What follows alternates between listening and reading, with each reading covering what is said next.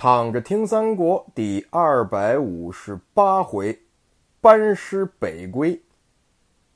上文书我们说到了，曹操做了一个预言性很强的梦，哈，一时不解，来到了寨前的山头观察情况，正好碰到了孙权。孙权质问曹操：“为什么您已经占据了中原，还要觊觎我们江东土地？”曹操不急不恼说：“呀。”你是汉朝臣子，不尊重王室。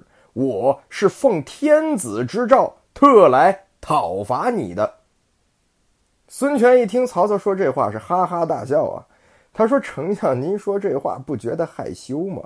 天下人都知道你是挟天子以令诸侯，不是我不尊重王室，是您想找个理由讨伐我就是了。”话说到这里，曹操不干了。恼羞成怒，派人上去捉拿孙权。曹操忘了这是人家的地盘啊！你在人家的地盘撒野，可没那么容易呀！忽然听到一声鼓响，山背后两队人马冲出来，右边是韩当、周泰，左边是陈武、潘璋，四员大将带着三千弓弩手一顿乱射，弓箭就像是雨点一般密集。曹操这下也不敢炸毛了。哈，赶紧带着众将士往回就走，背后有四员大将赶来追击。走到半路，许褚带着曹操的虎卫军来了，挡住东吴将士们的去路，救回了曹操。东吴这下是凯歌高奏回营去了，曹操也回到了自己的寨子，这下算是有惊无险吧。暗自琢磨啊，孙权想来也不是什么等闲之辈。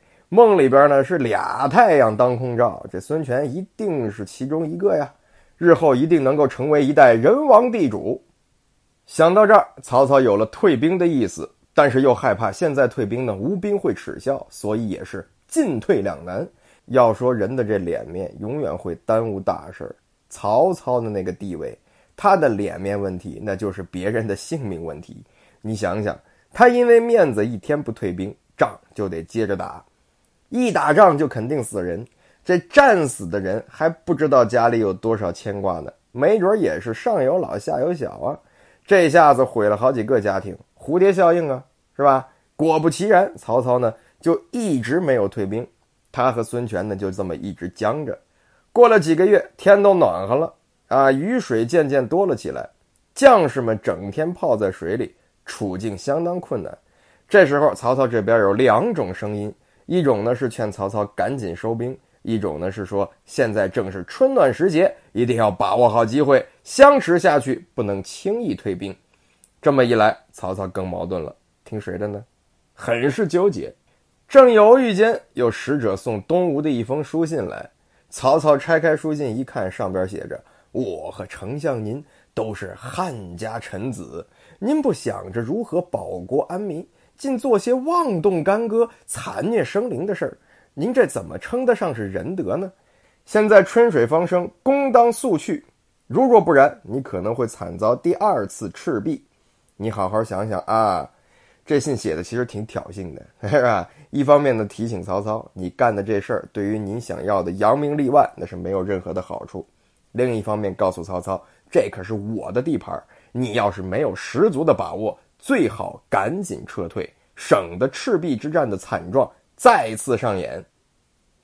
其实孙权这就是不卑不亢的给曹操一个台阶下，让曹操退了军就完事儿了。两边这么僵着，确实不是办法。要光这样，曹操可能还不一定下台阶儿啊。在书信的背面，孙权补了八个字：“足下不死，孤不得安。”曹操一看这句话，是哈哈大笑，说了一句。孙仲谋不欺我也，便重赏来使啊，班师回许昌去了。从这儿呢，我们可以看出孙权、曹操这类人啊，那是当时真正的豪杰志士。两个人都有争强好胜、豪爽又爱财的一面。孙权这句“足下不死，孤不得安”，既告诉曹操你是我的心腹大患，我恨不得你赶紧死，又用实际行动劝曹操赶紧班师。否则真的打起来，我还真不忍心杀你。但如果赶鸭子上架，到时候舍不得杀也得杀，这就叫做惺惺相惜。就像当时青梅煮酒啊，曹操对刘备说的话：“又像是诸葛亮和周瑜，英雄之间嘛，纵然所处不同的阵营，政治立场相对立，代表着不同的价值观，但是抛开所有的杂质，他们的心境、品质、性格、秩序是一样的，于是才有了彼此之间的同情、爱护、支持、谅解等情感。周瑜和诸葛亮绝对是彼此政治道路上的绊脚石，都想置对方于死地。但是周瑜真的死了，诸葛亮是真的动情哭泣，卧龙吊孝，那眼泪不见得都是假的。这又不禁让我想起了林丹和李宗伟啊，梅西和 C 罗。历史上这样的例子有很多，所以这儿呢，孙权和曹操在这里的交流才是真正的高手过招。那么之后的故事将如何发展呢？咱们下回接着聊。一部喜马拉雅，关注考拉老师，全新节目四十三天集训，突破文言文壁垒，让你从此不再谈文色变。